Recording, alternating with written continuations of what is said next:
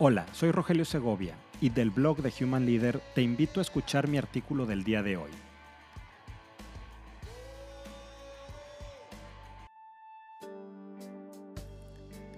Resiliencia en las empresas.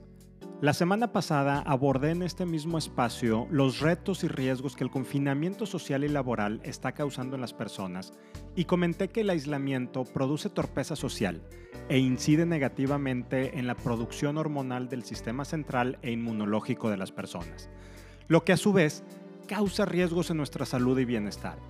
Para mitigar estos efectos mencioné que debemos trabajar en nuestras emociones y en nuestra resiliencia. Dado los riesgos que esto conlleva a nivel personal y la necesidad de llevarlo también a un plano laboral y profesional, ¿qué tenemos que hacer a nivel organizacional? Partiendo del hecho que la empresa, más allá de ser una ficción jurídica de carácter económica, no existe y lo que existe son los individuos que la integran y las interacciones existentes entre ellos, y que el mandato urgente de los líderes de cada empresa es crear ambientes emocionalmente seguros. ¿Cómo creamos organizaciones resilientes?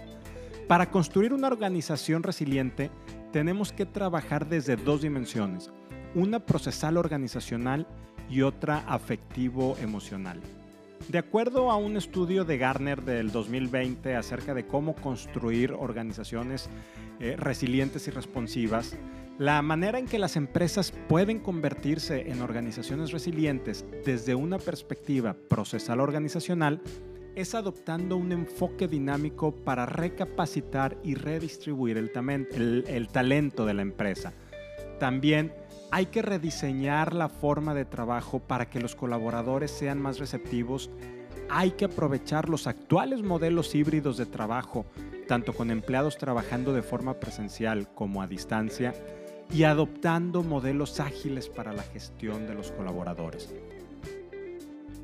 Desde el punto de vista afectivo-emocional, las empresas tienen que crear un tipo de cultura en la cual, de manera sustantiva, el empleado sea primero. Esto se consigue a través de entender cómo las emociones repercuten en el accionar de los empleados y por ende en sus resultados, desempeño y rendimiento. Dado que las emociones son centrales para la acción de las personas, entender las emociones es indispensable para la comprensión de lo que significa ser humano, ser empleado. Esto se logra a través de la habilidad de los líderes para identificar y entender las emociones de sus empleados, lo que repercute en la calidad de las conversaciones dentro de la organización y con esto adecuar el lenguaje que hay en la empresa u organización. Al crear organizaciones resilientes y emocionalmente seguras, no buscaremos la resiliencia de la empresa. Recordemos que la empresa solo es una ficción jurídica, decíamos antes, sino la de los empleados dentro de su ámbito laboral. Lo primero será simple consecuencia de trabajar en lo segundo. Adoptando las medidas de carácter procesal organizacional propuestas por Garner, trabajamos en la parte adjetiva, esto es normas conscientes de la resiliencia organizacional, es decir, los elementos observables, códigos, procesos, estructura y reglamentos de la cultura el empleado primero. Mientras que al implementar las de tipo afectivo emocional, trabajamos en la parte sustantiva, es decir, lo que hacemos y cómo reaccionamos. Esto es, los elementos no observables como sesgos, supuestos y fenómenos.